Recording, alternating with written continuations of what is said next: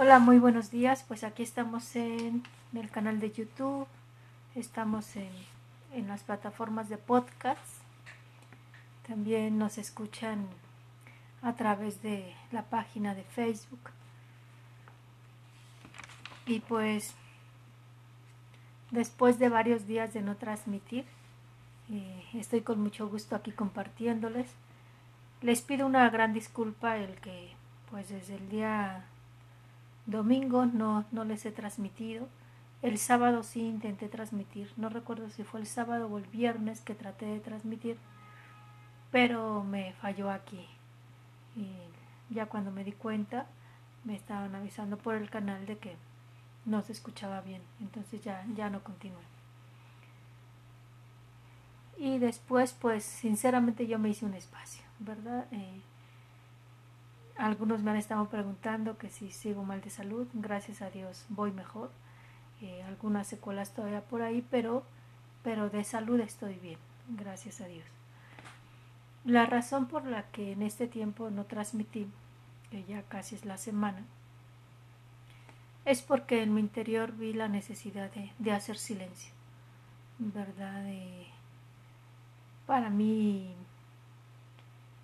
pues quisiera el, la reflexión del día de hoy, el programa del día de hoy, quisiera ofrecerla, quisiera que fuera un homenaje para, para mi hermano sacerdote, que, que por menos de un año fue obispo auxiliar de la, de la Arquidiócesis de México, el padre Francisco Daniel Rivera Sánchez, misionero del Espíritu Santo, por él somos hermanos, hijos de una madre, Beata Concepción Cabrera de Armida.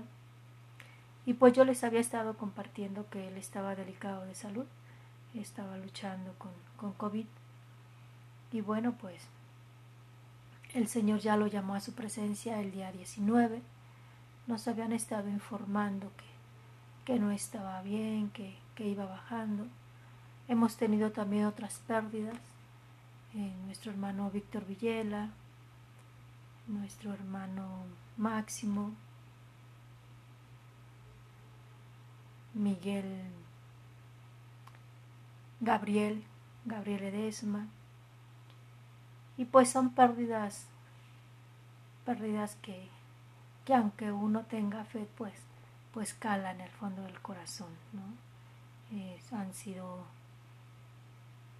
cuatro hermanos de una sola comunidad, cuatro o cinco hermanos de una sola comunidad. Máximo es de la comunidad de Puebla y bueno,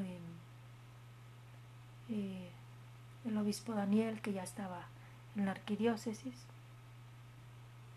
Dos de nuestras hermanas también que en menos de una semana pues también fueron llamadas, ellas dos son de la comunidad de Morelia. Y, bueno, tras esas pérdidas, tras lo que yo misma he vivido por el COVID, pues fui viendo que en mí, que, fui viendo que en mí había una necesidad de silencio. En una de las últimas transmisiones yo les decía que ante el misterio de la muerte eh, solamente quedaba inclinarse, ¿no? arrodillarse, inclinarse. Y, y al mismo tiempo de inclinarse, eh, extender los ojos al cielo, ¿no? fijos en Jesús. Esa es la razón por la que no había estado transmitiendo estos días.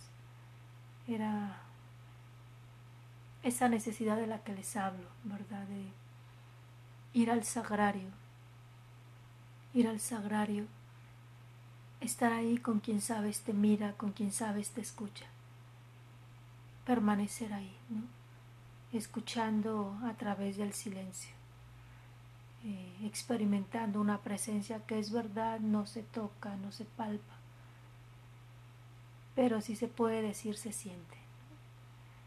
Esa necesidad de estar ante la palabra que, que es viva, que penetra en el fondo del corazón, que muchas veces no tienes que decir nada, porque él o ella ya lo sabe, pero que que tienes la necesidad de estar ahí, ¿no? Como, como niña pequeña, como, como la hija o el hijo muy amado, de, saber que estás ahí con él. Entonces, esa es la razón, ¿verdad? Gracias por los que habían estado preguntando. Eh, aprovecho también para mandar saludos y para decir que estamos orando por la familia de, de María Quiñones, de su esposo también, ¿verdad? Hasta todavía el último tiempo que yo estaba mal, eh, ellos se hicieron presentes, creo que fue en tiempo de Año Nuevo, para felicitarme y, bueno, también me dijeron que, que ellos estaban mal. Entonces, pues, eh, los invito a que también estemos orando por esta familia que, que es muy asidua a los podcasts, ¿verdad? Y que estemos orando por toda esta situación en el mundo, ¿verdad? Que, que no nos que no nos sea indiferente, ¿no? O sea, por lo menos aquí en México está siendo muchísimo, muy fuerte. Y por X o Y, creo que ahorita ya no hay que buscar culpables, sino ver cómo podemos apoyarnos, ¿no? Creo que todos tenemos que ser corresponsables de lo que estamos viviendo. Entonces es a lo que yo les invito, a que nos podamos unir. Muchos podrán decir, pero yo qué puedo hacer, ¿no? Pues aquí es donde viene también la importancia de la oración, la importancia de, de estar uniéndonos. Fíjense que un testimonio muy bonito de mi hermano Daniel, eh, pues es parte de lo que decía, ¿no? Nuestra espiritualidad es sacerdotal y aprendemos a ofrecernos junto con Cristo, ¿no? está repitiendo esta frase, este es mi cuerpo, este es mi sangre. Y, y no curiosamente, sino a él, el señor arzobispo, eh, le había pedido hacerse cargo del clero. la comisión que él tenía o una de las comisiones que tenía eran los sacerdotes. Y precisamente dicen que ya cuando se fue al hospital decía, pues aquí me estoy ofreciendo por ellos, ¿no? Y ese, era, ese fue su lema, este es mi cuerpo, este es mi sangre, su lema episcopal. Entonces, pues yo los invito a que desde la realidad que cada uno vivamos, y podamos unirnos a Cristo, no podamos unirnos y hacer ofrenda a nuestra propia vida, hacer ofrenda a nuestra propia vida en, en unión con Él de todo lo que se está viviendo, que podamos ofrecer todo el sufrimiento de nuestros hermanos que están contagiados, de los que están muriendo solos en un hospital o en casas. Ayer veía yo una noticia que créanme me, me impactó, eran noticias muy crudas. Gente que estaba muriendo en su casa y se veía como el esfuerzo que estaban haciendo por respirar, porque ya no, o sea, no había ni espacio en un hospital no tenían tampoco los medios económicos, pero tampoco había la posibilidad de, de auxiliarse con oxígeno. ¿no? Entonces, son cosas fuertes que se están viviendo y, y yo los invito a que no nos sea indiferente. Y precisamente es desde ahí que quiero compartir la reflexión de la palabra, desde la primera lectura que es la carta a los Hebreos, capítulo 7, versículo 23 al capítulo 8, versículo 6. Hermanos, durante la antigua alianza hubo muchos sacerdotes porque la muerte les impedía permanecer en su oficio. En cambio, Jesús tiene un sacerdocio eterno, porque Él permanece para siempre. De ahí que sea capaz de salvar para siempre a los que por su medio se acercan a Dios, ya que vive eternamente para interceder por nosotros.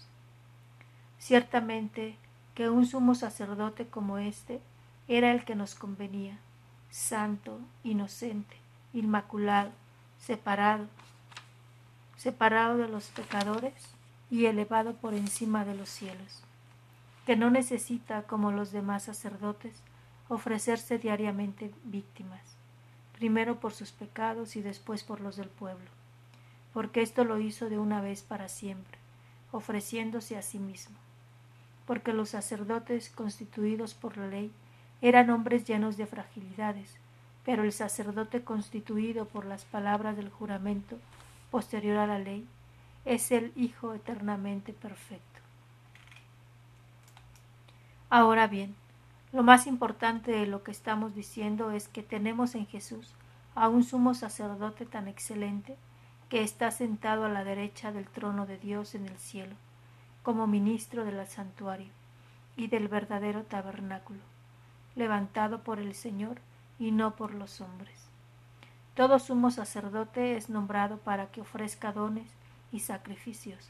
Por eso era también indispensable que él tuviera algo que ofrecer. Si él se hubiera quedado en la tierra, ni siquiera sería sacerdote, habiendo ya quienes ofrecieran los dones prescritos por la ley. Pero estos son ministros de un culto que es figura y sombra del culto celestial, según los reveló Dios a Moisés, cuando le mandó que construyera el tabernáculo. Mira, le dijo, lo harás todo según el modelo que te mostré en el monte. En cambio, el ministerio de Cristo es tanto más excelente cuanto es el cuanto que él es el mediador de una mejor alianza, fundada en mejores promesas. Palabra de Dios. Les comparto que desde la mañana que estaba preparando yo la lectura, que estaba yo haciendo mi oración personal, pues al estar viendo la lectura solo se me venía el rostro de, de mi hermano, ¿no? De mi hermano obispo Daniel. El rostro de, del sacerdote que ya les había dicho, el padre Miguel Molinero. Y bueno, de todos estos sacerdotes, hermanos de congregación que últimamente han muerto, de un amigo sacerdote que a quien yo quería como padre, el señor Arturo Lona, el obispo de los pobres, que, que también el Señor lo llamó el 31 de octubre. Igual pues se dice que fue COVID, ¿verdad? Ya era un hombre mayor, 94 años. Y se me vienen estos rostros porque yo digo, ellos son sacerdotes, porque Dios los llamó a participar de su sacerdocio, de este sacerdocio que, que ya no era un sacerdocio como el del Antiguo Testamento, al que los sacerdotes tenían que, por lo menos una vez al año, coger un animalito un chivo expiatorio, ahora sí. Eh,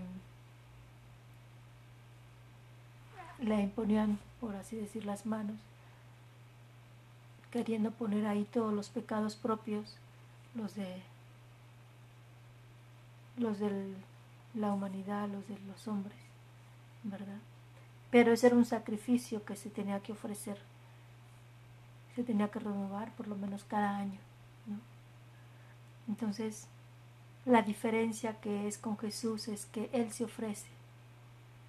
O sea, Jesús, y esa es nuestra espiritualidad de la cruz. Jesús es sacerdote porque ofrece al Padre. Pero Jesús no, se, no ofrece un corderito, sino que Él es el cordero.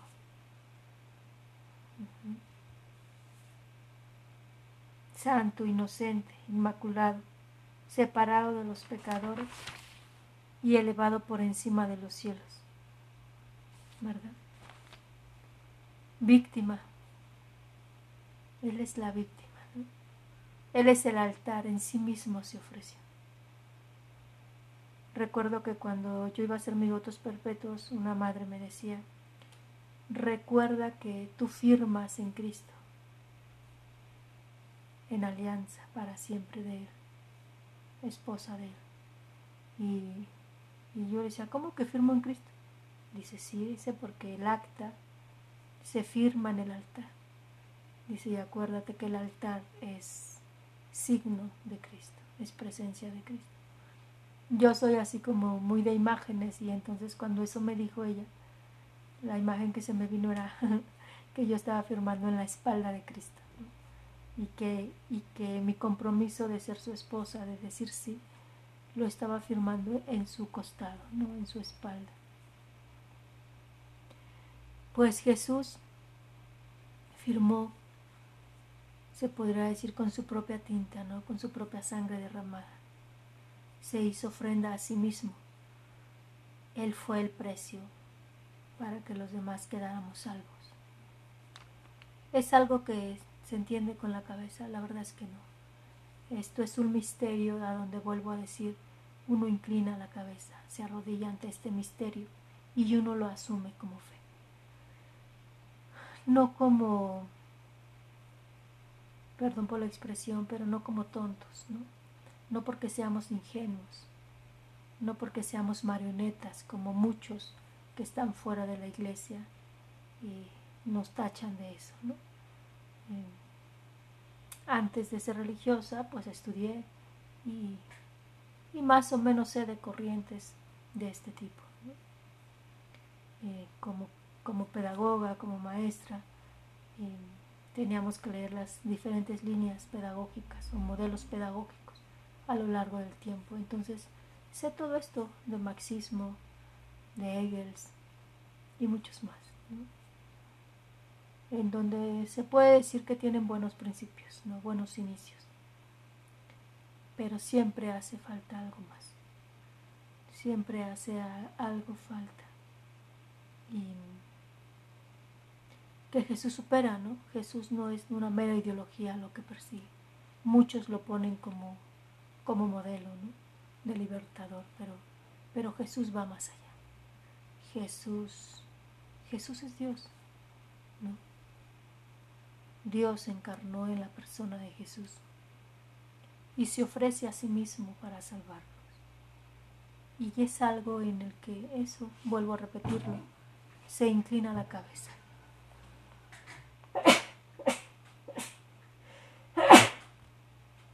¿Verdad?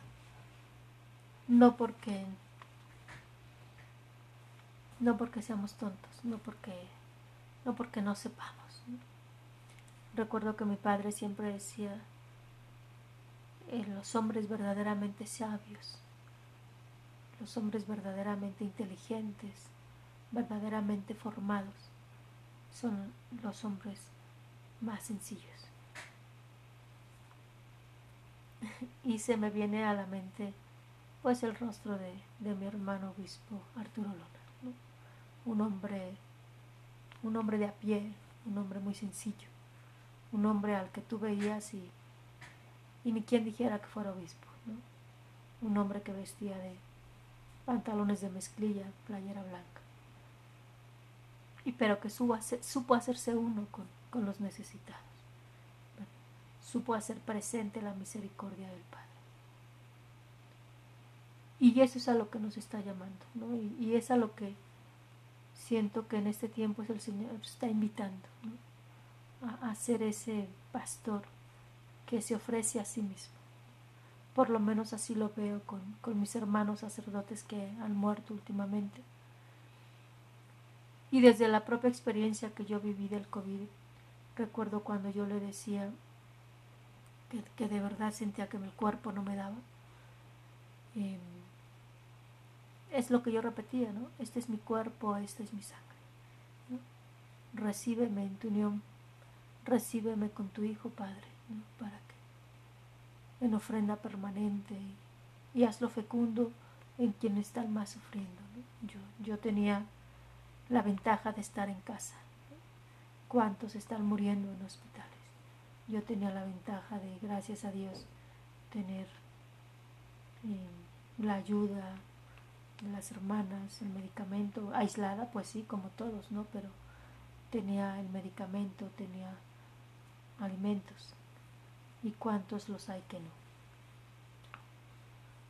Y entonces esta lectura del día de hoy es esta parte ¿no? de la invitación de hacernos ofrenda con el que ya lo fue. ¿no? Porque él ya no necesita repetir esa entrega, ese ofrecimiento, ya lo hizo una vez por todas. Y es un, sacerdocio que permanece para siempre, en el que en fe creemos que, que nos unimos y como dice San Pablo, completamos, ¿verdad? Lo que falta al cuerpo de Cristo. Es unirnos a esta entrega sacerdotal. Y unir, yo los invito, o sea, recuerdo también cuando papá estaba enfermo, hospitalizado, y que a mí pedían ir a dar alguna bendición, una oración a, a los diferentes enfermos. Yo decía, cuánto sufrimiento hay aquí. Y ya cuando papá murió, yo le decía a nuestro Señor que no se me olvide, que no se me olvide el sufrimiento que hay en este hospital, ¿verdad? Porque este hospital es el reflejo de, de todos los demás hospitales en el mundo. Que no se me olvide estar orando por ellos, ofreciendo mi, mi vida, mi oración por ellos. Y es a lo que yo los invito, hermanos, en esta situación que estamos viviendo. Una situación en la que es muy fácil venirse abajo, muy fácil caer en la depresión, muy fácil caer en la desesperanza, muy fácil en el de no mirar más allá de, de nuestras narices.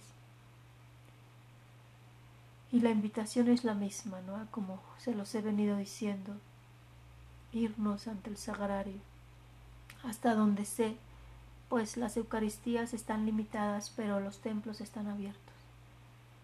¿No? Entonces, date el tiempo para ir, irte a perder el tiempo con el que sabemos nos escucha, con el que ya se entregó por nosotros. Em, date el tiempo de meterte a la palabra y verás que por sí misma te estará hablando. Y bueno, estas reflexiones pretenden ser una ayuda para ello.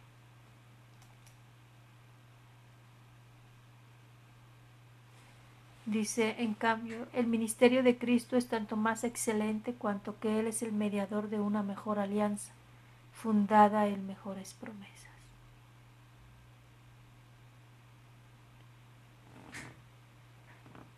Muchas veces podremos preguntarnos, o sea,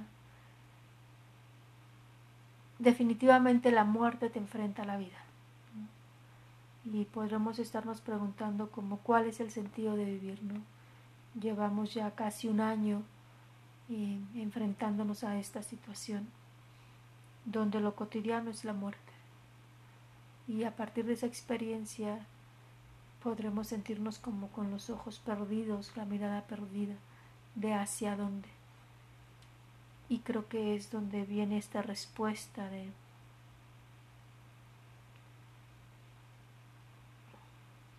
de que el Señor es quien perdura de que Él es nuestro sostén y de que a fin de cuentas Él es nuestra meta. Y en base a eso quiero cerrar con el Salmo 39, ¿no? que habla de esta parte de, de la fe en Él, de los ojos en Él. Pero cuando lo miras, pues necesariamente ves la invitación a hacer ofrenda como Él. Dice, aquí estoy Señor para hacer tu voluntad. Y quisiera al al orar este salmo quisiera ponerlo en, en labios de los que han fallecido, no solamente de mis amigos obispos, hermanos obispos, mis hermanos sacerdotes, religiosas, sino también de toda la humanidad, creyentes y no creyentes.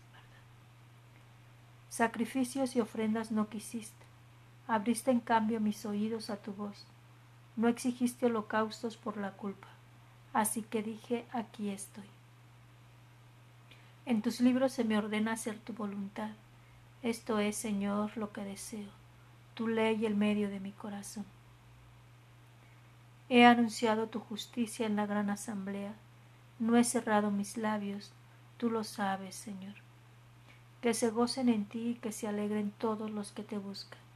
Cuantos quieren de ti la salvación repiten sin cesar, qué grande es Dios. pues ojalá que podamos tener este deseo,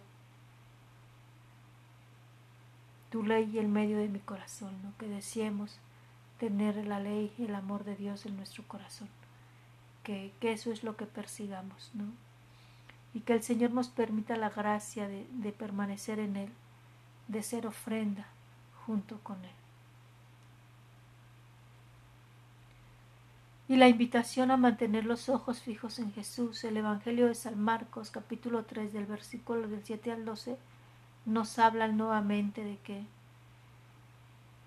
una, una muchedumbre procedente de Judea fueron a seguir a Jesús.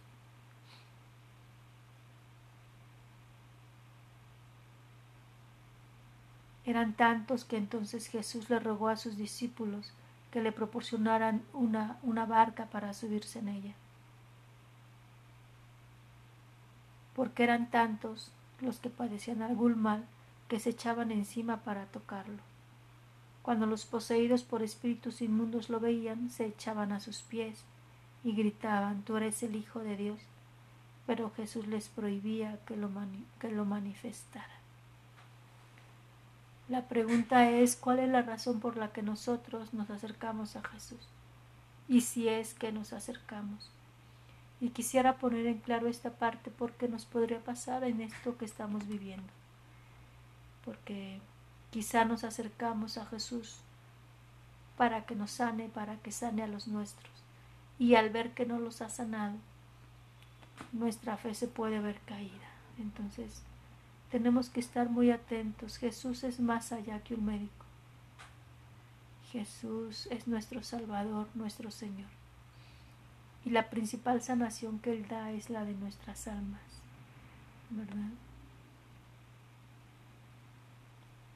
Si los demonios reconocían que Jesús era el Hijo de Dios, habría que preguntarnos si nosotros somos capaces de reconocer en Jesús al Hijo de Dios, a nuestro Salvador, porque entonces desde ahí será como volver a tomar el rumbo de nuestras vidas. Yo creo que si hay algo que esta pandemia está haciendo es el desinstalarnos, el quitar nuestras seguridades y el darnos cuenta de que muchas veces estábamos parados sobre arena, pero no sobre roca firme, que muchas veces decíamos creer en Dios, pero que en realidad nuestra fe no era una fe profunda y que al vernos frente a la muerte podemos estarnos cuestionando qué hay más allá de la muerte. Y lo malo no está en cuestionarnos, eh, el peligro está en que de verdad nuestra fe no esté tan sustentada como para ver más allá de, de lo que apenas vemos a, a, la realidad que se nos presenta. Tu hermana María Guadalupe Ortega Sánchez, religiosa de la Cruz. Bendecido día.